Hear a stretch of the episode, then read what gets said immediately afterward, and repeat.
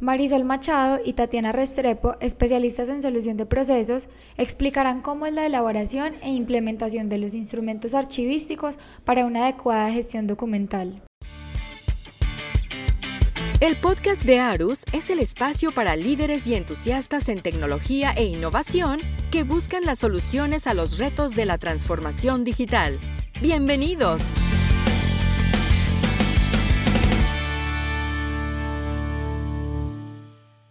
Los instrumentos archivísticos son herramientas que ayudan a la implementación y el desarrollo de las procesos de gestión documental de las compañías y aportan grandes beneficios en términos de organización y preservación de los documentos.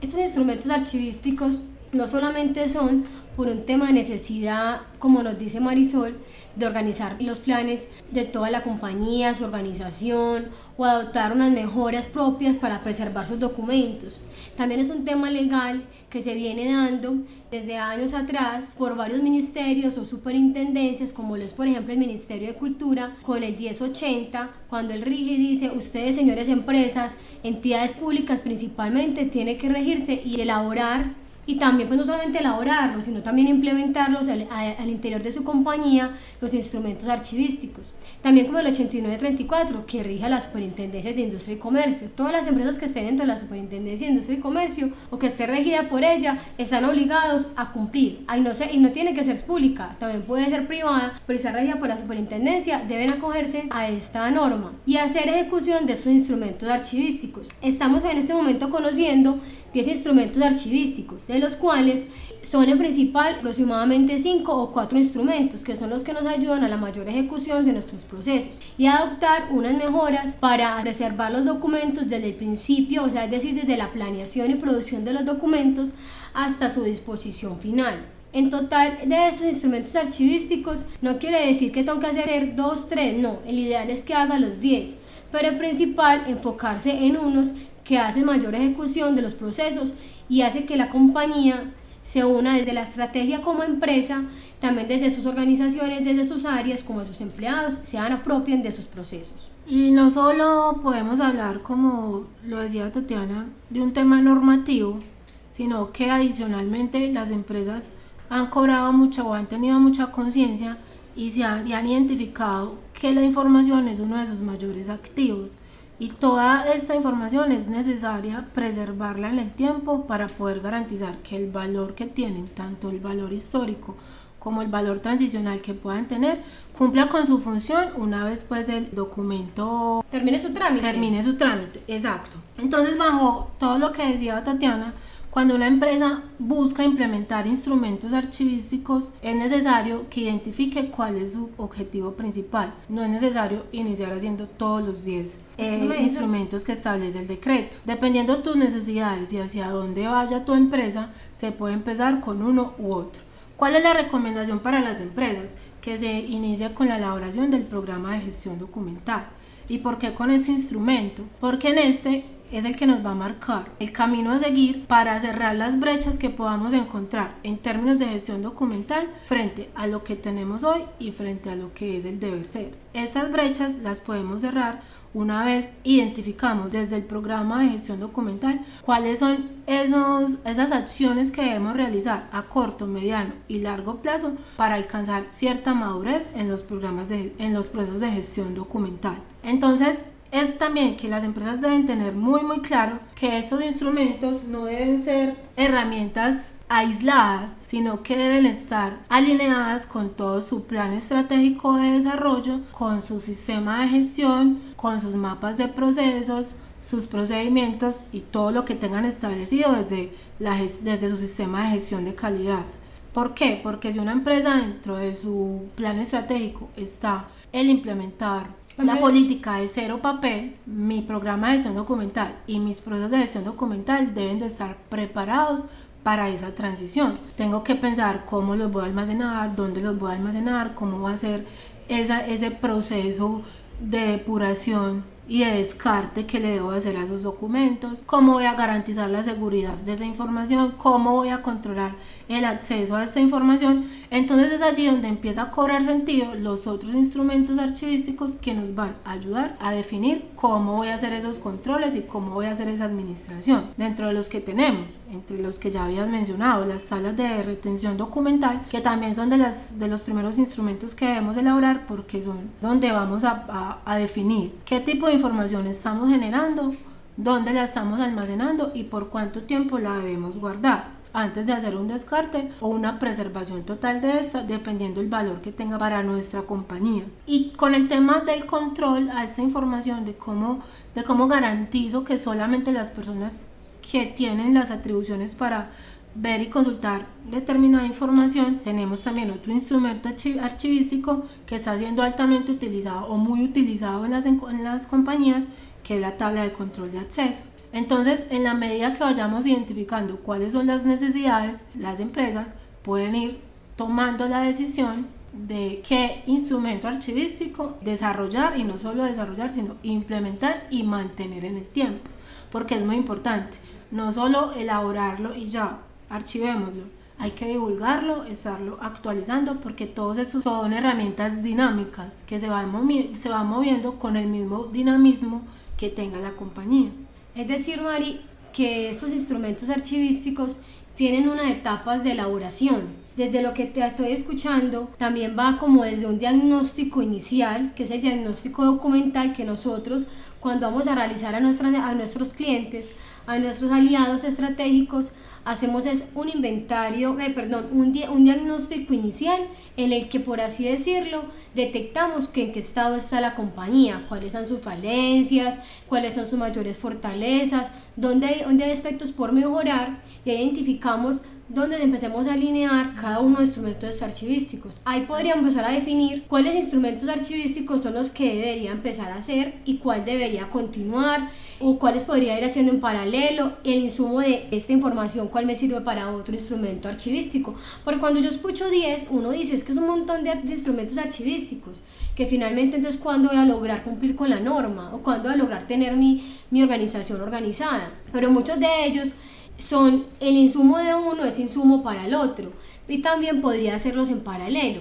Entonces, ahorita tú hablabas del PGD y de la TRD. También hablábamos también del mapa de procesos. En esos instrumentos archivísticos, digamos que podemos iniciar con el diagnóstico documental. Pero una vez sean estructurados como tal el documento, también hablábamos que hay que divulgarlos. Nosotros estamos en la necesidad o en la obligación de, una vez elaboremos los instrumentos archivísticos, hacer que la organización se apropie de ella y cada una de las personas que intervienen en la compañía para que cuando vayan a, hacer, a producir un documento sea muy alineado con, la estrategia que la compañía está emprendiendo. Que no solamente sea por el de por qué ah, me toca hacerlo, sino cada uno apropiarse desde su, desde su quehacer, desde sus procesos, desde su área, qué documento le, le corresponden hacer. Es ahí va muy alineado con otro instrumento que es el inventario documental, que el AGN nos dice es el formato FUI, el formato único de inventario documental. Con este formato garantizamos cuáles son los ID de cada, los,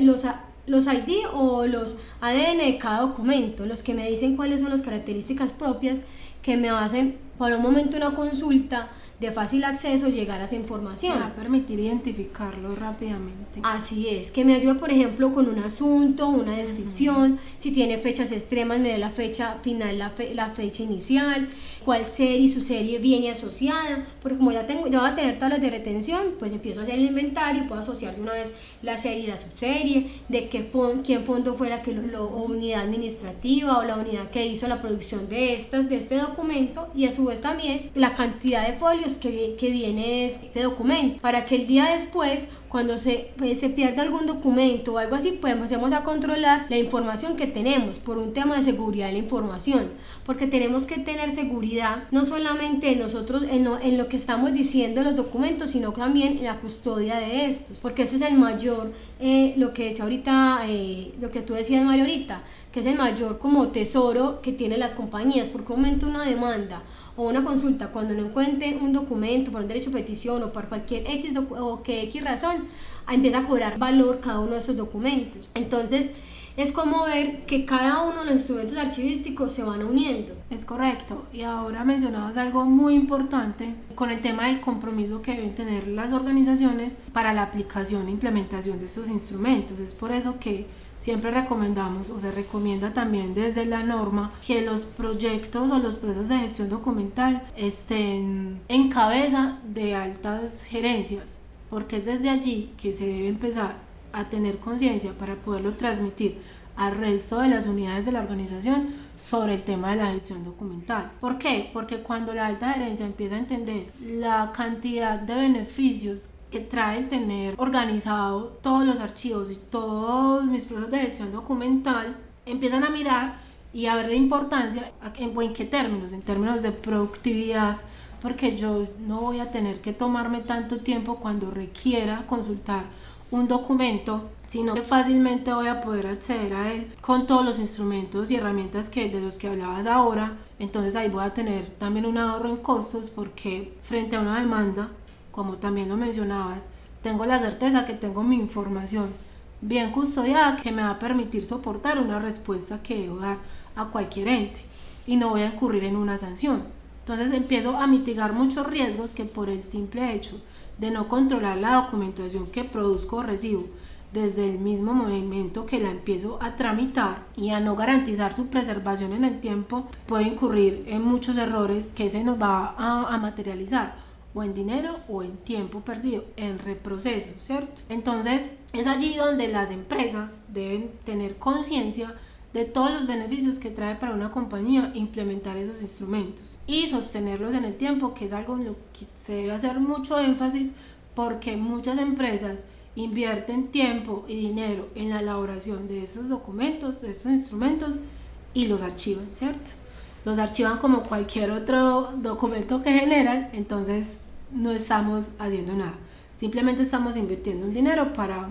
cumplir con cierto requisito, pero no estamos viendo el beneficio en nuestros procesos del día a día. Hemos venido hablando de los documentos que se van generando desde hoy hacia adelante. También uno de los interrogantes que se le presentan a las compañías es qué hago con, ese, con, este, con este fondo acumulado o como lo pueden decir ellos, como esa basura o ese documento que tengo allá o ese montón de costales o mira ese montón de cajas que tengo, ¿qué hacer con esto? Ah, tenemos un tratamiento especial que se les hace tablas de valoración documental. Como su nombre le indica, es valorar la información que ya se generó en un, en un, X momento, para empezar a decir esta información que tengo y a reconstruir la historia de a través de las estructuras organizacionales, de acuerdo a cada uno de esos cambios que no reestructuras, empezar a mirar esto de qué área dependía, en qué año fue generado el documento, o pronto por qué serie puede llamarse, para no caer en los errores como se cometía hace muchos años, que siempre era o una carpeta muy general que decía carpeta varios, o no, carpeta correspondencia. Esto es un gran error al que cogíamos de hace muchos años que no lo podemos encontrar hoy en día, pero estamos en, en el momento de siempre corregirlo.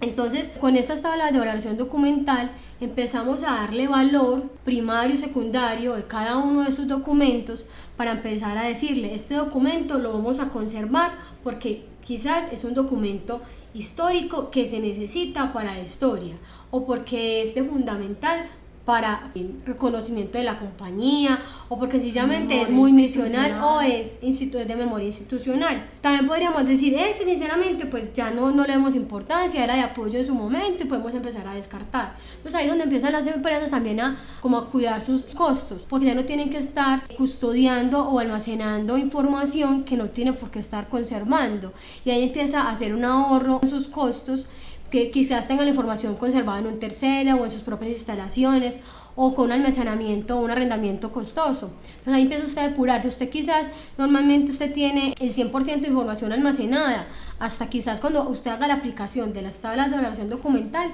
puede lograr hasta un 50% de almacenamiento eh, final y no tiene que conservarlo todo, entonces usted va a reducir momentos de almacenamiento. Con esas tablas de valoración empezamos a mirar de hoy hacia atrás. Y con las TRD empezamos a hacer el tratamiento de hoy en adelante. Pero entonces sería bueno que vamos haciendo un resumen, Mari, de cuáles son los instrumentos archivísticos a los cuales hemos hablado. Hemos hablado del PGD, de las tablas de retención documental, tablas de valoración documental, de los inventarios, el cuadro de clasificación documental. Hemos hablado también del mapa de procesos y del modelo de requisitos.